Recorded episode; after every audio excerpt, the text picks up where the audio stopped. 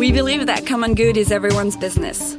That's why the Good Galaxy podcast tells the stories of people who imagine new sustainable solutions for tomorrow. How can firms change the world? How can innovation help people thrive? Why is protecting oceans becoming our modern epic? In each episode, we'll take you on a journey to meet the new generation of doers.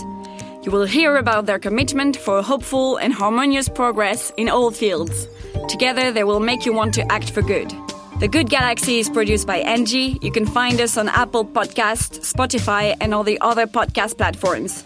Don't hesitate to subscribe and leave us stars.